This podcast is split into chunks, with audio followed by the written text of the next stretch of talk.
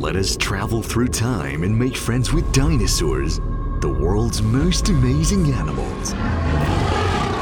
Let us transcend space and build a large museum in your heart. Welcome to the PNSO Dinosaurs Museum.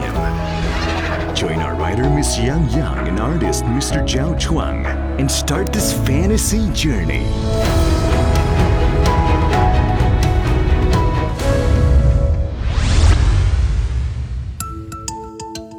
Joan the Struthiomimus.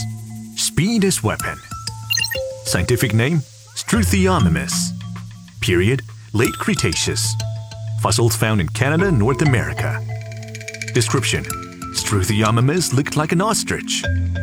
This feathered dinosaur was about 4 meters long and could run fast. The dinosaur kingdom had Gallimimus, chicken like dinosaurs, Ornithomimus, bird like dinosaurs, and Dromiceiomimus, emu like dinosaurs. There are many of them. Why? Because they all came from the Ornithomimosauria clade, where the name means bird like. This name implies that every member was somewhat related to birds.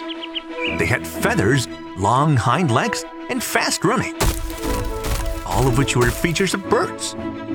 Their size varied. The Ornithomimus was about 1 meter long, while the strange looking Deinocheirus was 11 meters long with 2.5 meter long forelimbs. Joan the Struthiomimus came from this group. Joan was 4 meters long, had a slim body and a small head. Its long neck looked that of an ostrich, but its forelimbs were too long for one. Three sharp claws grew on each forelimb. The long and stiff tail was about half the length of its body, confirming that it was a reptile, not a bird.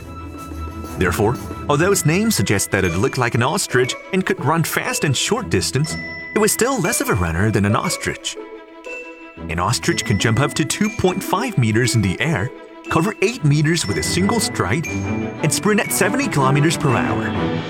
Joan the on the other hand, could run at almost about 60 kilometers per hour. Joan the Struthiomimus lived in late Cretaceous in today's Canada. The local climate was warm with distinct dry and wet seasons, ideal for dinosaurs. The local inhabitants included the Edmontosaurus, a hadrosaur, Euoplocephalus, an ankylosaur, Montanoceratops, a ceratopsid, Stegoceras, a pachycephalosaur, Daspletosaurus, a tyrannosaur, and of course Joan and his tribe. Because many dinosaurs of different species lived in the same place, competition was fierce. During the long dry season, herbivorous dinosaurs starved and died, and the lack of prey in turn killed carnivorous dinosaurs. A large number of dinosaurs did not make it through the season. The wet season would wash their bodies into rivers and bury them in the riverbed. That's why people today could find a lot of fossils there. When the wet season came, plants flourished and many herbivorous dinosaurs regained health and vitality. But for Jane, the competition for survival remained tough.